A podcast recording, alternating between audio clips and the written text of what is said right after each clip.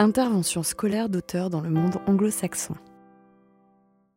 Clémentine Beauvais, écrivaine, enseignante-chercheuse en sociologie et philosophie de l'enfance à l'Université d'York. Alors, dans cette communication, je vais vous parler euh, du modèle type de l'intervention scolaire d'auteur dans les pays anglo-saxons et je vais essayer de contraster cet exemple-là, peut-être ce contre-exemple, on ne sait pas, avec les perceptions françaises de la place de la lecture à l'école, euh, de la promotion du livre et du statut de l'écrivain. Donc je suis euh, en effet moi-même auteur jeunesse et j'habite en Angleterre, en Grande-Bretagne. Donc je fais beaucoup beaucoup de rencontres scolaires en France, mais aussi un certain nombre en Grande-Bretagne. Et donc cette communication, je vais la faire sous une espèce de double casquette d'auteur et d'universitaire et de française et d'anglaise. On parlait de transgresser les je vais essayer d'en transgresser beaucoup. Alors, le but de ce papier, c'est de partir déjà du principe que l'intervention scolaire d'auteur peut être lue comme n'importe quel texte, si on prend le mot texte au sens large, dans le sens que c'est une création culturelle qui obéit à des normes, qui obéit à des attentes, qui va épouser ou qui va transgresser euh, les conventions de son propre genre, et donc qu'elle parle de quelque chose au niveau euh, sociologique, au niveau culturel, etc. Mais de quoi ça parle exactement? Alors, ça vaut la peine en effet de rappeler que la rencontre scolaire n'a pas été énormément théorisée. Et puis, il y a évidemment de nombreux exemples de textes qui s'y intéressent de manière pratique. Voilà des exemples à la fois en anglais et en français. Sans surprise, écrits principalement par des médiateurs du livre jeunesse ou par des associations d'auteurs proposant des euh, grandes lignes directrices. Ces textes construisent déjà des normes sur ce que devrait être une rencontre scolaire d'auteurs. Ça crée des attentes, ça crée une espèce de convention de la rencontre d'auteurs jeunesse type. On trouve aussi des créations entre guillemets par les auteurs jeunesse eux-mêmes. Quand on est auteur jeunesse, on connaît bien ces créations sous le manteau, euh, sur les forums ou par email, euh, de textes non publiés, d'ailleurs non publiables très souvent par des auteurs euh, sur les rencontres scolaires atroces qu'ils ont faites, une espèce de, de date de la rencontre scolaire épouvantable.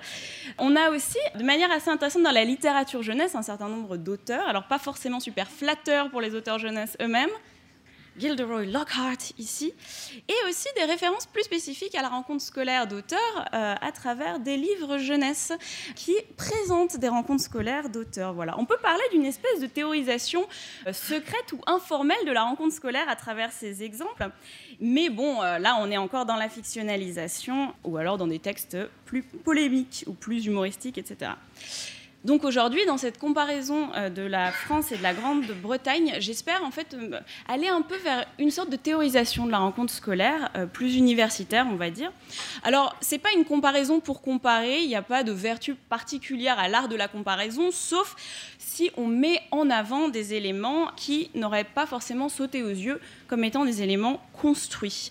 Je vais essayer de parler ici de la chorégraphie de la rencontre d'auteurs, de ces normes-là juste de vous apprendre des choses sur la rencontre scolaire euh, d'auteurs britanniques, parce que après tout, pourquoi, celle-là en particulier, mais plutôt essayer de réfléchir par ce biais à ce que la rencontre scolaire nous dit du monde dans lequel elle, a lieu, dans lequel elle prend place.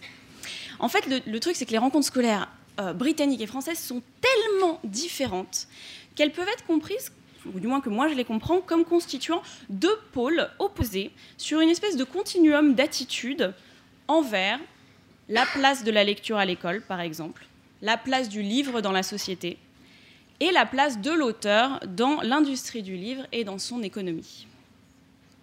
Alors comme euh, je suis en France, j'ai fait un plan en trois parties ça faisait longtemps que j'avais pas fait un plan en trois parties, mais euh, ça fait dix ans et demi que je fais plus de plan en trois parties, mais je me suis dit, quand même, là, on est obligé. Euh, donc la première, c'est le rôle de l'auteur.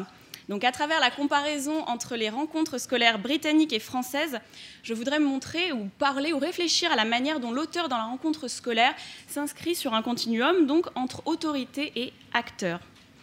Deuxièmement, je vais parler du lecteur ou de la lectrice à travers la rencontre d'auteurs qui euh, se situe là sur un continuum entre créateur et consommateur du livre jeunesse. Et enfin, je vais m'intéresser à l'espace de l'école dans la rencontre scolaire. Et là encore, on est entre lieu de vente et lieu d'invention littéraire. Et donc, comment ça se négocie?